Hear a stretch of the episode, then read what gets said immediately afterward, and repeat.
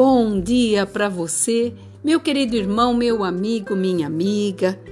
A palavra de sabedoria nesta manhã está em Eclesiastes 3, versículo 14. Sei que tudo quanto Deus faz durará eternamente. Nada pode acrescentar e nada pode lhe tirar.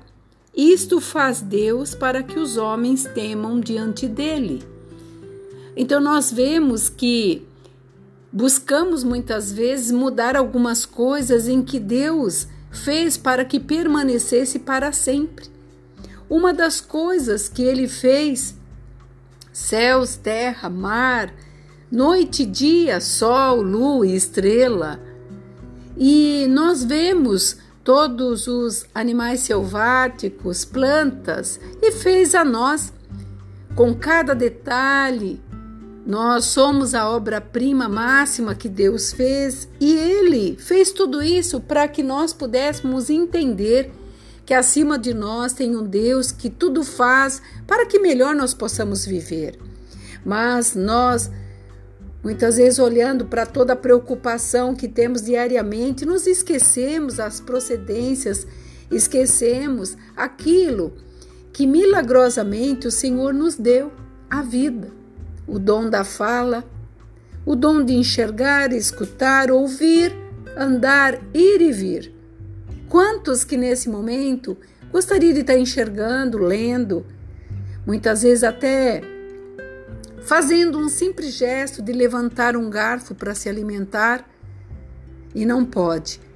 Então, hoje, nesta manhã, eu gostaria que você refletisse um pouco e você olhasse que tudo que Deus fez foi para que eternamente vivesse. E ele não fez o homem para que morresse, mas infelizmente muitos pecaram e continuam pecando e se afastam da presença de Deus. E ele vem hoje dizendo: seja grato. Tudo que eu fiz é que para vocês entendam que tem um Deus soberano sobre a tua vida, sobre tudo que você sonha e sobre tudo que você faz.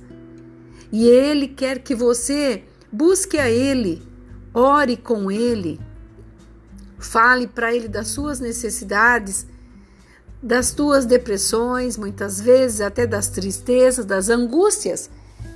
Você pode ter certeza que muita coisa mudará de, de foco, de lugar, situações serão melhoradas e você verá que tem um Deus que te ama, que te amou e continuará te amando não te despreza e tem prazer na tua alegria.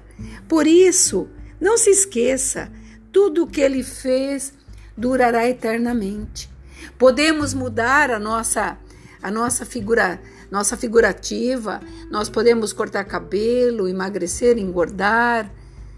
Somos altos e baixos, mas o Senhor jamais deixará mudar a essência que ele nos deu.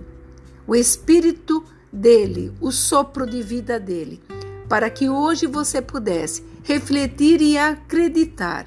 Ele está te olhando nesse momento e quer que o seu dia seja melhor do que foi ontem, para que amanhã você possa temer a Ele, agradecer a Ele e, dentro dessa gratidão, entender que todas as coisas é dele e volta para Ele.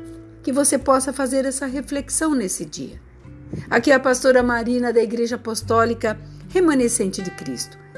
Que você tenha um dia abençoado, cheio de reflexão e que você entenda que tudo que ele fez foi o melhor para mim e para você. Que você fique nesta paz. Shalom.